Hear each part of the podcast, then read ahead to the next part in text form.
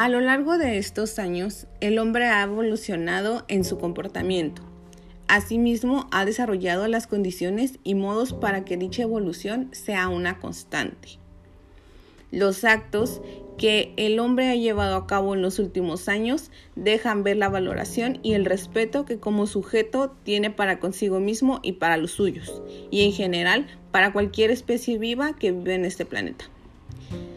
en el hombre, en todo lo que él hace y en lo que él acontece, deviene el hacer de la técnica, el desarrollo de la tecnología y el pensar de la ciencia, lo que esto nos lleva a preguntarnos qué es la tecnociencia. Para las industrias multinacionales que produce la tecnología, el ente despersonalizado que consume, esto es lo que hoy en día se considera una condición de cultura tecnológica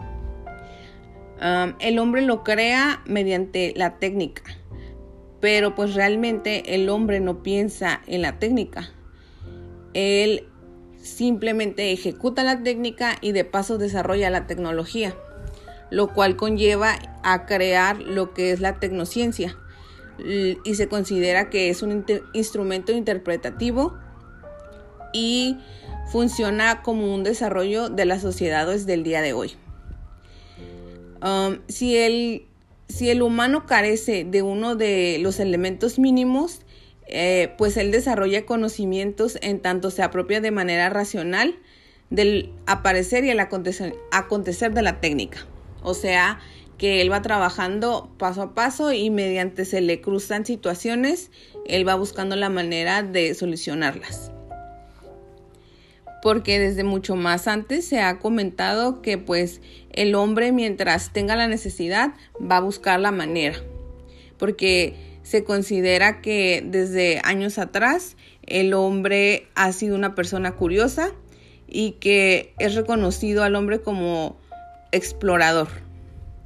Esa actitud es propia del sujeto racional tecnológico y pues esto conlleva a lo que es el mercado y cómo se utiliza lo que es la tecnología como marketing, como por ejemplo los teléfonos y la necesidad de tenerlos. Y aquí es en donde se ve de cierta forma lo que es la sociedad, cómo la sociedad te va llevando a que sea necesaria la tecnología en nuestra vida diaria.